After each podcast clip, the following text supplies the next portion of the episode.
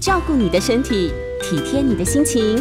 倾听你的生活难题。晚上八点，平衡你的身心灵。欢迎收听《全民安扣吕秋远时间》。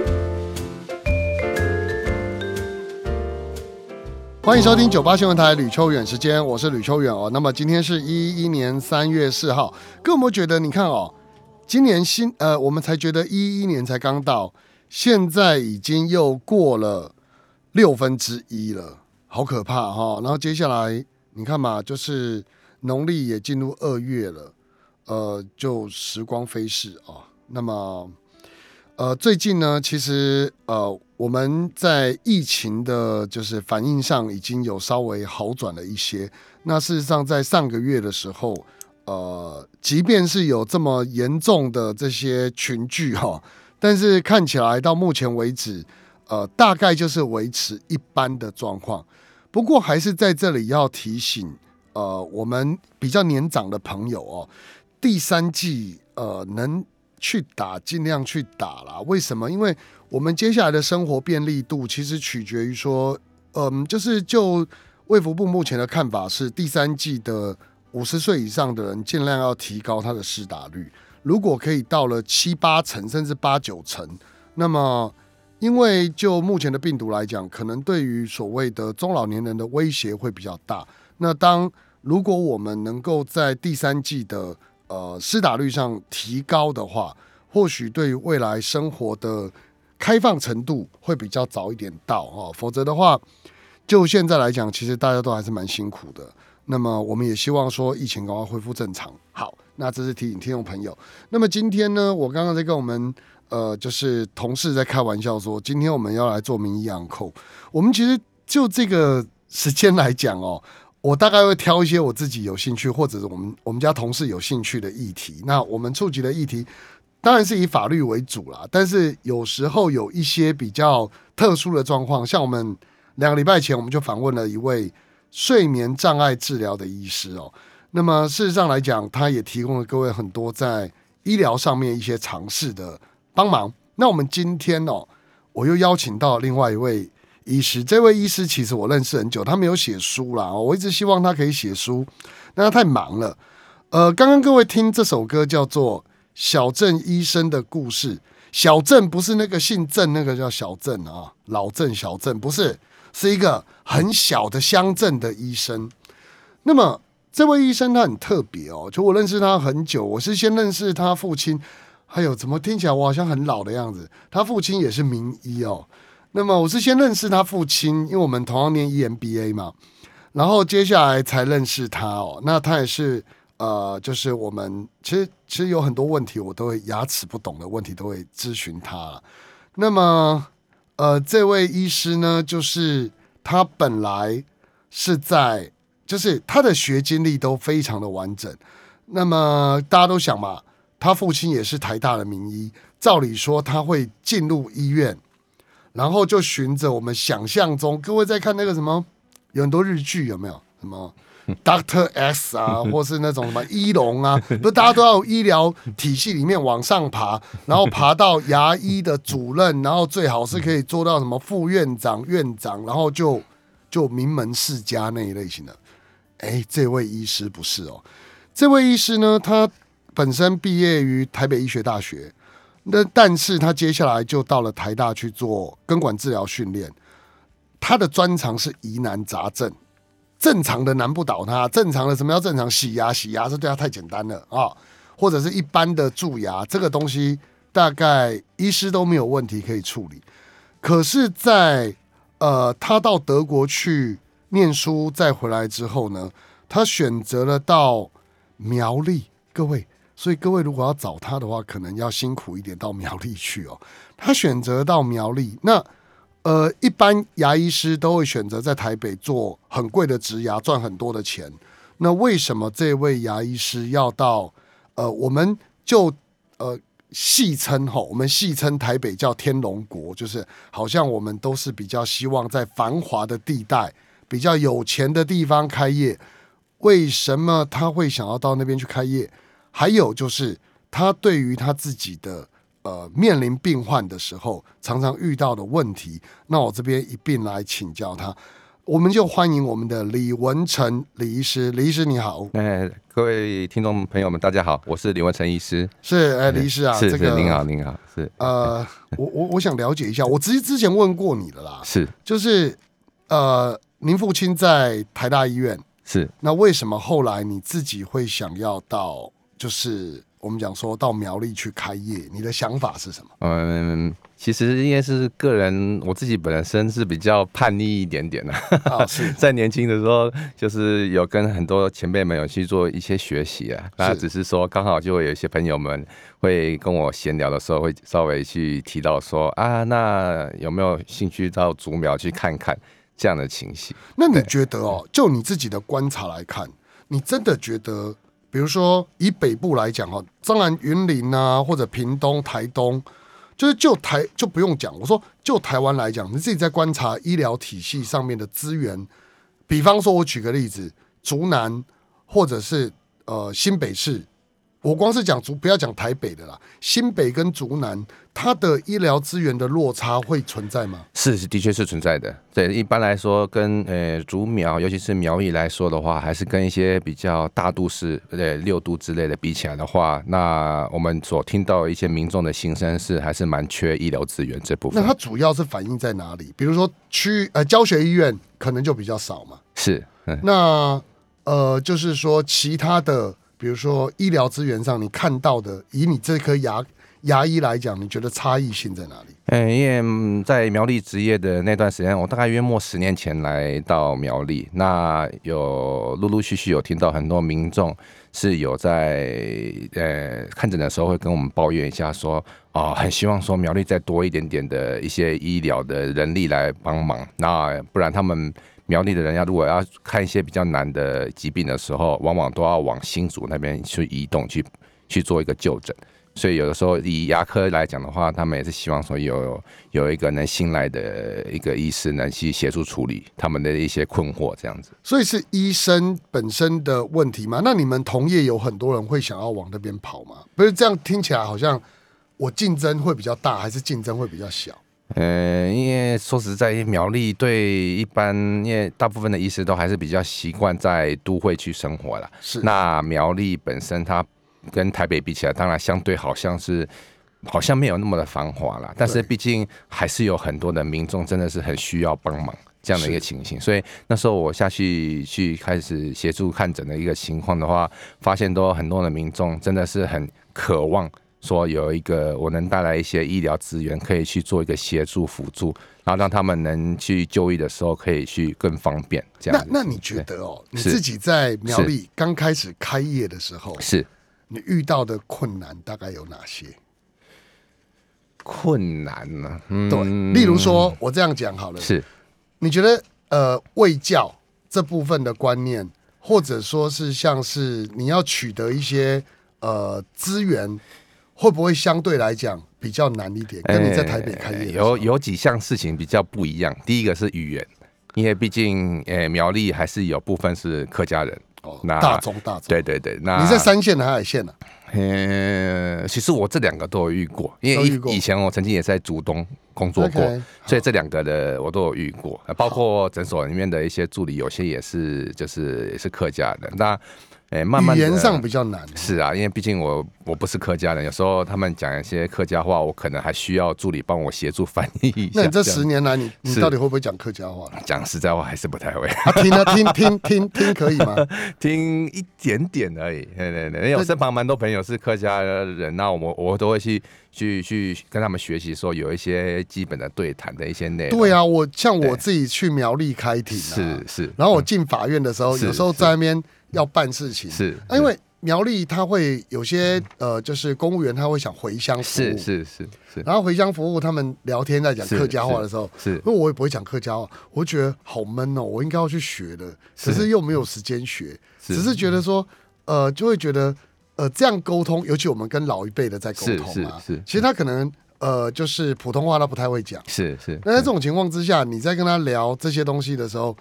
哦，就觉得是会比较辛苦一点。对，就是就是你你会你会觉得他想要表达的意思，你不能充分精确的去接收，是是就会觉得很可惜。在头份跟竹南，大部分来讲，客家人还是会或多或少还是会用一般用国国语、普通话去沟通沟通是有。是这样的，那比较少说有些比较就是比较资深的一些科的可能八九十岁七八十岁他可能会比较坚持讲客讲话。那这个时候也真的只能请就是助理来协协助。那第一个问题啊，第二个。个你觉得比较大的问题是是第二个大的问题，嗯，因为可能因为毕竟是有点，呃，你只身一个人跑在跑来一个就是你完全都不熟悉的地方啦，所以所有事情你必须要重新的累积起一个人脉对啊，啊，人脉啊，各方的人啊啊之类的东西，那。就是讲实在话也，也只能说自己先做好自己该做的一些事情，然后该医疗上能做的事，好好的去把它做做到好这样的情况。不过我觉得你已经很厉害了。你看你在几年下来，你已经在苗栗县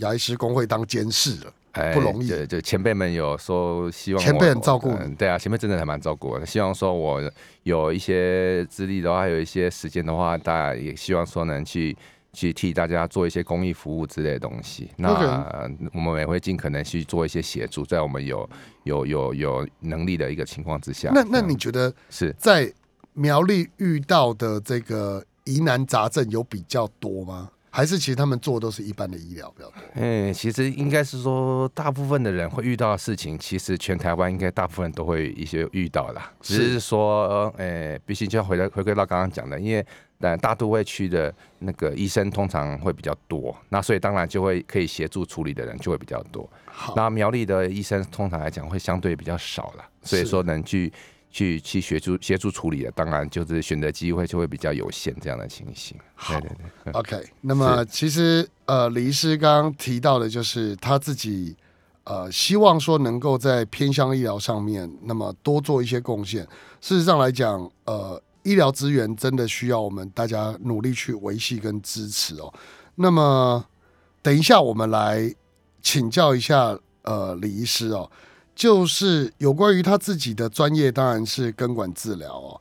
呃，就是这是他到后来甚至说去进修植牙这些东西。那么就我们一般百姓来讲哦，有种就是牙齿这个东西，其实我们非哎、不是很注意，但是痛起来就跟你讲说，有时候很对很多人的压力很大。是啊是啊，所以我想说，待会我有一些呃一般民众想要了解的问题，是会想要请教一下李医师。是那我们广告来，我们继续聊。欢迎回到九八新闻台吕秋远时间，我是吕秋远。我们刚刚在呃，就是广告时间，我在跟李医师李文成李医师在聊这个牙齿问题的时候，我们电台的同事都可以加入的，就开始聊说到底这发生什么事情？这牙齿啊，真是大家都很头痛的啊。因为其他器官痛，我们不一定会知道，牙齿痛那真的很受不了。尤其是什么呢？我们就讲到一件事情，就是其实牙齿痛，我们大家第一个想到的都是呃蛀牙啊，蛀牙。那蛀牙这件事呢，你知道我们都很怕看牙医。我我其实小时候我在幻想一件事，为什么我们在补牙齿的时候，没有一种机器是完全没有声音，然后然后你知道你听到那个尖锐的那个机器的声音，小朋友不爱看，我们大人也不爱看啊，听了就觉得好像。你知道那很多的那个美国演的那个鬼故事，都是用那个什么牙齿那个去磨人家怎么样，那个一听就觉得很可怕。那这个牙医带给我们的印象就是，呃，牙齿痛去看牙齿，从小朋友到大人来讲，都会觉得要打麻药要干嘛，觉得很害怕。可是我们想要问的第一个问题，那个不正确的观念的第一个问题就是，蛀牙以前都说，因为你的牙齿里面有虫在里面。哦，以前我们讲说蛀牙有虫在里面，然后把它蛀掉了。事实上来讲，医师这是不正确的观念。但是到底一般而言，我们这个蛀牙跟体质或者跟什么原因会比较有关？呃，因为这个问题也蛮蛮也蛮不错的，蛮多人会询问的，甚至现在我们有些家长也会带小朋友会来询问这部分的一个状况。那你说是不是有虫这件事情，其实是答对一半的。哦，对真的有虫，那但是它不是真的一条虫在那边，对嘛？对嘛？对嘛？所以你不要那么幽默 原则上来讲，一个一个一个蛀牙产生，可能就是可能口内会有一些细菌，然后它可能会去有时候你牙齿旁边会有一些食物的残渣，如果没清干净的话，那细菌可能会去去去去写侵蚀。洗，有点像是它可能吃掉那些残渣的时候，会产生一些酸性物质，嘿。然后它就会因为牙齿是一个比较高钙钙组成的一个物质，然后它就会腐蚀牙齿的表面，然后慢慢的往内去做一个侵犯、侵犯、侵蚀这样子。是啊，对，那当然牙齿里面核心里面是有神经的存在，所以它当它保护层越来越薄弱的时候，甚至细菌往内一直吃，它就会吃到神经的周边，然后你就会开始产生一些疼痛的现象。啊对，然后越放着不管它的话，它就继续往内去侵犯，到最后就就神经就会发炎了，然后就会产生所谓的要去做抽神经，所就是根管治疗这部分这样子。是那是那医师，我问一个比较我自己想要，我小时候就一直想询问的问题，是我都遇不到牙医可以回答我这么笨的问题。我想请教，不不，不我请教一下医师，是我们所有人的身体有些组织是可以再生的，有些组织啊不是全部了哈。是了解。为什么牙齿它是属于一个好像感觉起来就是你拔掉之后，我们待会会谈的植牙，是为什么牙齿它不会就比如说我把它拔掉之后，牙齿会自己再生出来呢？嗯，我觉得某部分来讲，也是基因决定你身上的某哪些地方它可以再生，哪些部分有所谓的干细胞会去再做再生。但是牙齿这部分其实是没有的，就是说顶多人一生中大概就是两套牙齿啊，就第一套就是乳牙，第二套第二套接下来就是我们的恒牙，对一直陪伴着我们这一辈子这样的。所以牙齿掉。光了，它不会再生的原因，是因为就是人的身体结构就这样对，嘛。它就没有一个一个机机转去让你再再生出一颗牙齿。当然，早期有一段时间，大家会讨论所谓的干细胞之类的部分，就是说可能在你缺牙部分，想办法是不是埋入一个原始的细胞，我用一些比较白话的去形容，想说看能不能让它去再长出一颗新的牙齿。但是因为这部分的生技术技术还没有办法很稳定，甚至会有一点困扰，就是我埋进去的牙齿到底可不可以长成有我想要的牙齿？哦这部分还没、是对这这部分大概还没有很很成熟的技术，所以呃，应该应该目前来讲还在这世界还在努力中，在寻找更好的方法。这样好的，医师，那我我我请教你个问题：如果我现在牙齿，假设我都没有任何的病痛，是，那我也定期刷牙，我有必要定期看牙医吗？所以还是会建议半年来定期洗牙，因为有些时候是我们肉眼看不到的，我们自己看不到。呃，是要别人可能透过甚至 X 光片或者是一些孔内的检测，我们才可以看得到一些死角的部分是不是所以？我即使无病无痛，是我也一就是建议最好在半年的时候去牙医那边挂个号，是请他帮你检查一下，就类似家庭医师对对对，一样的稍微。确认确认一下。那当然，如果有初期的，因为有时候初期的蛀牙，它的反应并不是这么的敏锐、明显之类的，那可能小问题的时候，可以赶快去做一个处理，避免产生一些后续的那些严重的蛀牙产生这样子。好，定期刷牙，定期要看医生。那下一个问题就来了，如果我真的被细菌侵蚀到我的珐琅质，好，类似我牙齿被诶、吃掉一些东西了，开始有问题了。一般而言，第一个是做补牙，是是第一个动作。是，那补牙跟我们听到的根管治疗这种东西是不是一样的？补牙是，假如说如果你牙齿上面会有结构上的缺损的时候，我们就会采取用一些呃树脂或者是银粉或者相关的一些补牙的材料去做修复的动作。可是你看哦，我们现在，我我们现在假设我现在进入到了补牙的阶段，那我这个补牙阶段，有的医师会建议我说要我自费，因为树脂银粉健保目前有几副嘛，是是，那自费，呃，基本上来讲，呃，它的东西是什么，跟这个不太一样嘛，嗯，因为一般鉴宝给付的都是一些比较一般的材料，中等的材质嘛，中等，对对。哎中当然等，，因为我们毕竟，呃，我们同行当然有些人是专门是也是有专攻的，就是做牙体复形的一些技术这样子。那他们用的材料真的是很不错。啊，当然用的材料越高级，可能嗯我也讲实在话，因为成本也真的比较高昂啦，所以你说一般的鉴宝的给付，的确就是可能没有办法去就是 cover 这些事。那我们讲真的哈，我们讲真的，也不讲说是不是挡人财路的问题，我讲真的哈，是就你个人的医生来讲，就是你你自己在职业来讲，补陶瓷跟补银粉或其他贵金属，那个效果会差很大吗？嗯还是只是美观？哎、因为补银粉，银粉它因为这个很特别的一个一个材料，其实这个材料到现在会有一点点争议性，因为毕竟银粉里面是有含一些比较特殊的一些呃汞的离离子之类的部这部分啊。当然，大家可能对这事情就会有点担心、啊，那就会补树脂。对对，但是因为讲实在，从以前到现在，银粉其实是蛮多人在去补，而且说实在，如果你好好的去做保护跟有在做清洁，其实它耐久度其实还算蛮不错的。嗯只是说，因为它毕竟补完之后，它就是真的很像金属一样黑黑的一块，所以有些人会觉得它不好看看起来很丑。甚至临床上我们有遇过，有些人可能小时候补的银粉，然后长大的时候跑就是可能就会跑来说，希望医生帮他挖掉，再补牙齿颜色。那也很厉害。你小时候补的银粉，到你长大还在，你看看多好。应该是稳定的啦，原则上是稳定的。但是通常我们是觉得啦，后来有有人是这样子去去研究过这个事情，就是你银粉，如果你好好的放在那边，如果你不要有任何的去太大的变动的话，它其实不是怎么会去伤害身体的事。但是假如说如果你去刻，就是你要去挖开这个动作的话，反而会让那些碎屑或一些东西喷洒喷洒出来。啊对对对对对反而这件事情是有一点点风险风险在的，所以所以其实没事的那。材料呢？材料到底有没有差？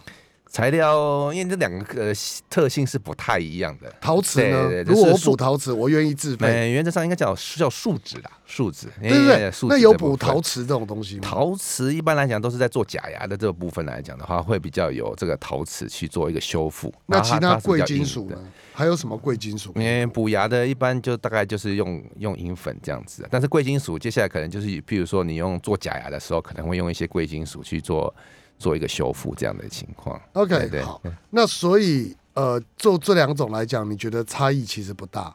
嗯树脂跟银粉当然，现在大部分呢还是以树脂为第一优先啦，因为毕竟它真的是比较呃好看啦，但是它操作起来要很小心，就是呃口水的格式要很重要，因为它没有办法接受太多太潮湿的环境。好，对，那像有时候说早期为什么会呃有医师会想要去用那个银粉去补，因为毕竟隔湿这件事情，如果在小朋友身上，你说要完全的隔得很干净太困难，所以就说用银粉可能会比较快速去做一个处理，那是一些做法这样子。好那如果补牙这个部分，呃，通常在什么阶段下你会建议他进入下一个？我们讲，比如说像根管治疗这个情况，通常如果蛀牙蛀到一定深度的时候，然后有有时候我们透过 X 光片可以看得出来，它似乎会影响到神经的情况的话，我们就会告诉病人说，如果我们开始挖这个蛀牙的时候，也许就会开始开始产生一些疼痛的情况。那当然会有病患会好奇说，那医生我还没有。做治疗之前，我都不太会痛，为什么你挖了蛀牙之后，它开始会痛？正确，对正确对，对对，其实蛮多人问这个问题。然后正确，对，那我们也常常就有点无奈的苦笑啦，因为说实在的，一个一定的深度的蛀牙的时候，它其实在神经周边的时候，它呈现是一个比较软烂的一些比较不健康的一些牙齿的组织，一些渣渣之类的卡在那个缝里面。嗯然后它变相的是，是它盖住了那个神经敏感的那那一块区域，所以有些人会觉得说，哦，好像有个东西盖住了，它就好像没那么的严重。当然，因为我们补蛀牙的时候，第一件事情绝对是要把蛀牙挖干净。所以你挖干净的时候，你等于是把它那个所有的那些渣渣、一些比较不健全的一些呃组织，把它清干净的时候，里面就可以就变得很赤裸的暴露出来它原有的样子。当然，变原有的样子的时候，嗯，那它就呈现一个没有保护的一个情形。那所以，甚至有些人就会采取说，用一些所谓的，诶、譬如说活水治疗，什么一些比较更高级的一些自费的补法去保护神经啦。但是因为这个也要看每个 case 有不同的做法，再去做一个选择这样的情形。这问题不就是我以前呢、我我我，因为我们以前在我在立法院上班过的时候，我们会遇到一些司机哦，就是是。委员的私人司机，不是立法院的司机、啊，是。立委的私人司机，他可能是地方跑选民嘛，是。然后就会吃槟榔，是。然后就吃的满嘴都是，然后就牙齿就看起来你就觉得他牙齿快掉光了，是。然后就跟他讲说，哎、你槟榔戒一戒好不好？是那对身体不好，是。对牙齿不好。是，他就说，我跟你讲啊，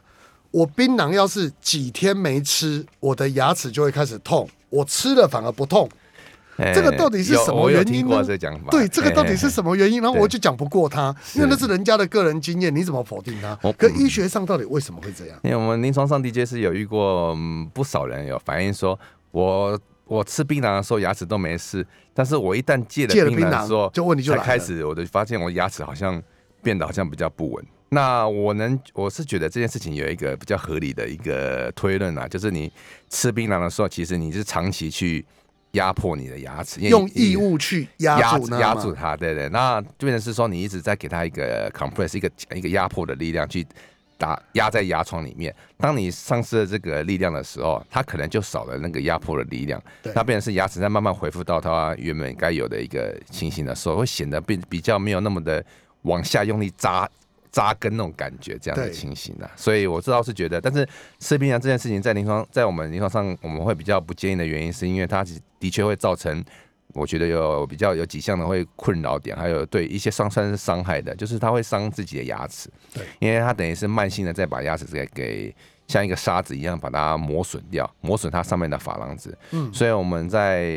就是临床上看到的时候，有些病人就是牙齿被磨得很平，甚至它里面的明神经的会暴露出来，会导致一些神经的坏死，然后牙齿就跟着就会有一些损坏的情形。那第二就是吃槟榔的人可能会有一些口腔黏膜的一些白斑的一些变化了。那当然，那目前来说，我们也是在推这部分，就是要定期去做一些口腔黏膜的检测对，嗯有在做抽烟还有吃槟榔的人，可能要去做定期的检测，对，然后去做一些检查，会比较安心这样子。半年要去看一次啊，那最好不最好不要吃槟榔啦，真的那个那个戒了比较好啦，因为牙齿让孩子咬异物，那不是办法啊。好，那我们回来之后，我会请教李医师的，就是有关于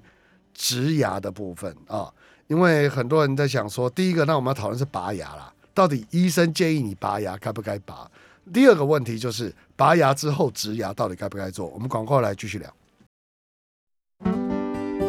欢迎各位回到九八新闻台吕秋远时间，我是吕秋远。那么我们这个在广告时间的时候，就跟我们李医师，大家开始就在聊呃一些我们呃以前听说过的都市传说。那我们刚本来我在想说，我现在开始来开放口音，让民众进打电话进来问对牙医的一些想法。为什么呢？我们每次遇到的问题的时候，你知道，嗯、我是一个很爱说话的人。我唯一看医生的时候没有办法讲话，就是看牙医。所以每次我就只听到牙医在那边跟我那个碎碎念，跟我讲说啊，这个怎么样怎么样。然后呢，我反驳的时候都没办法。好，对，那个嘴巴张开，太好太好了。对，就就是就是，你就常常这样对我。所以呢，所以呢，我现在要请教李医师的是，是呃，您您是学根管治疗嘛？哈，是那根管治疗这是学名，呃，我们自己的呃俗话叫呃抽神经。是。那请问为什么要做这个东西啊？通常来讲，假如说如果牙齿有一些比较，就是神经上它的，因为每颗牙齿都有属于属于自己的神经。假如说如果因为一些深度的蛀牙，或者甚至一些牙周细菌的一些感染，会导致神经有一些发炎甚至坏死的情况，这个时候我们就会建议这个牙齿要去做一个，我们就是抽神经，就是所谓的根管治疗的这部分。抽神经是什么意思？把我的死掉的神经抽掉吗？对，，就是把那管内一些就是一些不健全的一些神经组织，把它冲洗干净。冲洗干净，所以它还活着。呃还是不一定因为大部分都是发炎的才会去做这部分的一个治疗。就只要冲洗干净了，我的牙齿的神经就会慢慢复原嘛。哎、它不会复原，它就是这这就是消失掉了。然后，死掉就是死掉了。然后剩下牙齿这个壳，然后那个有点像是管一个水管里面，你把里面东西清干净这样子的情况。等等，那所以我的根管治疗的意思是帮我把神经冲洗干净，但那个神经可能如果已经死掉了就没有了。对，它就是被冲掉了，对对，然后会留下你那个管子，然后我们要必须把管子再再彻底消毒干净，然后再把它封填起来，这样。好，那请问为什么医生会有时候会直接很多医生喜欢拔牙？就听到我们听到拔牙都觉得是好可怕。是，拔牙跟根管治疗这两个治疗方式是不一样的嘛？哎、对，一个是留牙齿，一个是不是要留牙齿？那可是我牙是齿剩空壳了，那会有什么危险吗？嗯，呃，说剩下空壳的时候，我们希望是把牙齿的，就是根管这部分把它清干净之后，那我们再把它充填起来。但是充完抽完神经的牙齿，它会显得会比较脆弱啊，所以我们通常我们会一直建议，一般就是抽做完根管治疗的牙齿要去做一个假牙，就是一个修复。这样就刚刚的陶瓷，对对，它是是个选项，这样子。对对对对对，一个盖上去，一个戴帽子的感觉，再把它框起来，这样子。康起来之后就比较不会有是复发的情况。就是会比较保护这个牙齿的。可是我不会痛啊，我，牙齿拔掉了，不是神经拔掉了，我不会痛了。但是它我干嘛要盖起来？呃，它的结构主要是要保护这个牙齿的结构，嗯因为通常来讲，牙齿会抽神经十之八九都是因为有一些比较严重的蛀牙，代表这颗牙齿的那个一个一个耐耐耐咬的一个程度，可能就跟原始的是不太一样，会比较相对性的脆弱。对，假如说如果有嗯会想喜欢吃一些比较硬的一些食物的人的话，这部分要特别小心。我们就遇过几次，就是那个抽完神经牙齿没有特别去做假牙，结果他很喜欢吃咬硬的，就咬一咬咬一咬之后，结果每隔一年就会被咬断一颗牙齿，哇，那那个就会比较辛苦了，因为都有牙齿被咬裂的一个情况的话，如果咬太深的那个裂痕到牙根的这部分的话，是没有办法去做有效率的一个修复的情况。好，那以您来讲，啊，你会建议拔牙还是呃，就是留一个空壳子在那边？其实原则上你什么情况会建议拔牙？应该是说，一般来讲，我们还是希望有自己的牙齿还是比较好，因为讲实在话，有自己的牙齿吃东西感觉会比较好，就是感觉上那个口感会比较好。哦，口感。对对对对对，这个招真的是有，有谢谢医师替我们有不不少人有反映过这件事情，就是有自己的牙齿，就是真的好像在吃东西。那假如说如果你用的不是自己牙齿的时候，感觉上你好像用一个辅助性的东西在做做咀嚼，那感觉是不一样。那当然，一般来讲的话，牙齿如果真的要被拔掉，不外乎有几项事情，可能是医师会判断，就是说，譬如说你的牙齿是没有办法去做修复的。那就像我刚刚讲，譬如说牙齿已经断裂了，已经很严重了，那个没有办法做有效的修复。那第二种大概一般也是蛮常见，就是牙周疾病的牙齿很严重，摇晃的是。呃，让就是病人会没办法接受之后，这个东西连连咬都不能咬。那这时候我们也没有办法去做治疗的情况之下，就会建议做拔除这样子。好，那拔除之后就会我们讲的假牙就会进来吗？呃，就可以开始思考如何去做假牙这件事情，这样子。是，但是呃，假牙以外，我们最近有听说一个新的学，不是最近啊，好久了，是很贵很贵的治疗方法，叫做植牙。是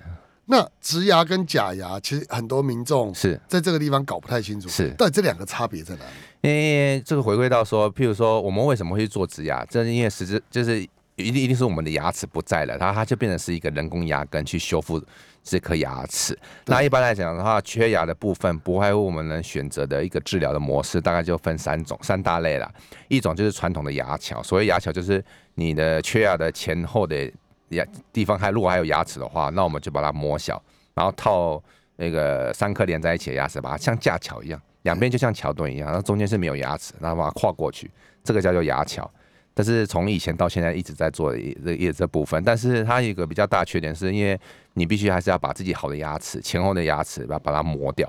所以现在人大家都会比较保护自己的牙齿的，所以会比较不是不是很想要做这部分的一个疗程。但是他说实在的，如果你好好的制作的一副牙桥的话，也蛮多人可以用很久，用个我也看过有些人用个二三十年也可以用的好好的这样植子。植牙不是不是，我是说一般的牙牙就是牙桥，刚刚讲牙桥对对哎。那接下来就是，如果有些人会想说，那我不要磨掉我自己的牙齿，但是我想要有一个固定的牙齿怎么办？那我们就会去思考说，这个病人可不可以去安排去做所谓的植牙的这部分？对对对，但是因为毕竟植牙是一个手术的一个治疗，那这那我们就会医师可能会去评估说你适不适合做这件事情，因为除了价位是比较昂贵之外，通常我们还是会判断说他的，比如说有些人身体有一些。呃，譬如说他有一些中风过的，然后吃一些阿司匹林类的药物，那他可能没有办法轻易的去停止停药，停那些抗凝血的药，因为毕竟手术会流血。嗯，那假如说如果有些慢性的疾病会导致他没有办法手术的话，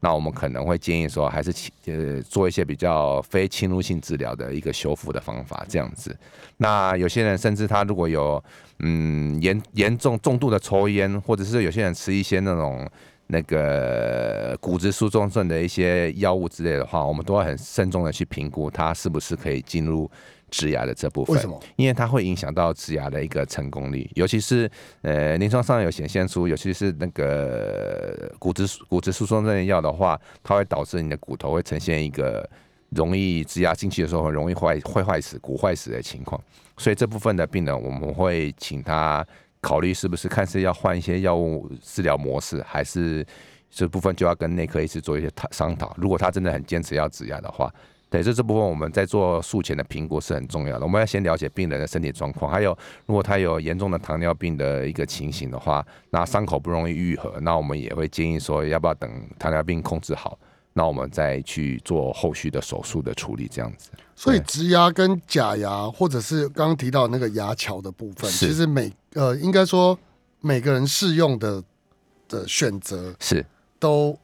大概会在哪里？是，通常我都会呃直接跟病人讲说，其实我们讨论这些东西都叫做条件论。对，所以条件论，不外乎是第一个是现实的条件，就是我们预算多少，这个叫做条件。如果你预算多，那也许我们可以做比较更进一步、更呃不同的一些治疗模式。当然，假如说呃你的条件不够，那甚至身体条件也不够，那我们就可能就要退而求其次，去用一些比较简易的，甚至刚好提到还有一个第三个模式还没讲到，就是一个活动式的假牙。假如说如果你缺牙，比较大范围的缺牙，那你还是想要有一个牙齿可以用的话，其实其实活动起来也是一个不错的一个选择，这样子的情况。所以其实它的重点是呃预算跟身体，是，但预算跟身体之外，呃效果呢？因为所面临的一个状况会不太一样，就是你做活动式假牙，跟跟呃植牙跟做传统的牙桥这部分都有它的优缺点在。那一般来讲，传统的牙桥这部分，因为毕竟会是磨掉自己好的牙齿，所以说你就是一般人来讲，要更要小心清洁那个就是被架起来的那个牙齿，被磨小的牙齿，要好好的用牙线清洁。因为临床上我们也遇到蛮多人，就是在牙缝的地方那边会住进去。导致那个里面神经也开始坏死或者疼痛，那我们就要必须把假牙牙套假牙把它拆掉之后，再重新做一些疗程这样的情形。那植牙的这部分，它本身因为它不是牙齿，所以它不会蛀牙，但是因为毕竟它是。呃，锁在自己的牙床里面，所以要很小心。就是如果清洁不好的话，也许会找，就是会产生一些发炎，就是我们俗称叫做肢体周围炎，就肢体的周边会发炎这样的情况，会导致这个肢体的，就是耐用性会下降，甚至是没有办法使用，必须要把它取出来这样的情况。OK，好，那基本上每一种选择都不同哈。是。呃，最后待会我们还有一点时间，是。那么我们就来请教说，如果是就一个病患来讲，我真的牙齿没了，是。我我到底做什么样的选择，其实会比较好？我们待会儿来继续聊。欢迎回到九八新闻台吕秋远时间，我是吕秋远哦。那么在讨论热烈的情况下，各位不要以为只有我跟李医师在讨论，我们大家都在讨论哦。因为之后真的就牙齿的部分，对于很多人来讲，其实是很花钱而且很困扰的部分哦。那么我们刚刚最后谈到的植牙，其实所以就医师您的想法来讲，植牙是一个一定会要的选择，还是说其实呃植牙这种东西，就是如果预算不够，我们做其他东西也可以达到同样的效果？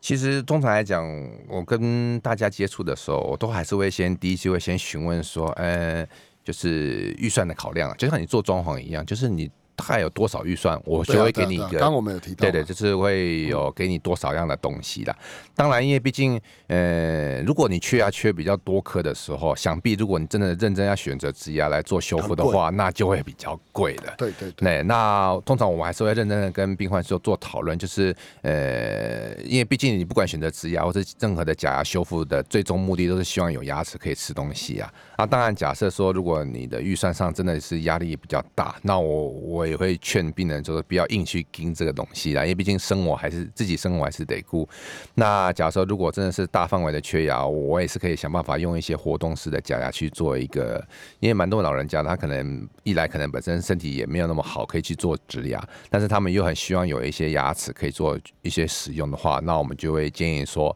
可以考虑去做活动式的假牙这样子，因为毕竟这个两个差别价位差会差的非常的多，这样子对，没错，是好。那么今天其实谢谢我们李医师过来了。他李医师其实就是李文成医师，其实是呃，应该算我们两个交情还不错，所以我才拜托他来这里哦。那么呃，只是各位比较可惜，如果你们是在台北或新北要去找他的话，可能要到苗栗去哈。那这个有空欢迎还是可以回来一下了。嗯，有啊，蛮多人在问我这个问题。对了对了，有空还是回来照顾一下 我毕竟我老家跟新美的对啊，我老家在台北。对嘛，有空多回来看看你爸嘛，是不是？有了有了，啊我刚刚才回去找他一下，他很开心。好的，那今天就谢谢我们李文成李医师。那希望之后有机会还是可以邀请您从苗栗过来看。没问题，没问题。嗯好，谢谢李医师。那我们听众朋友，我们就下周见，拜拜。拜拜。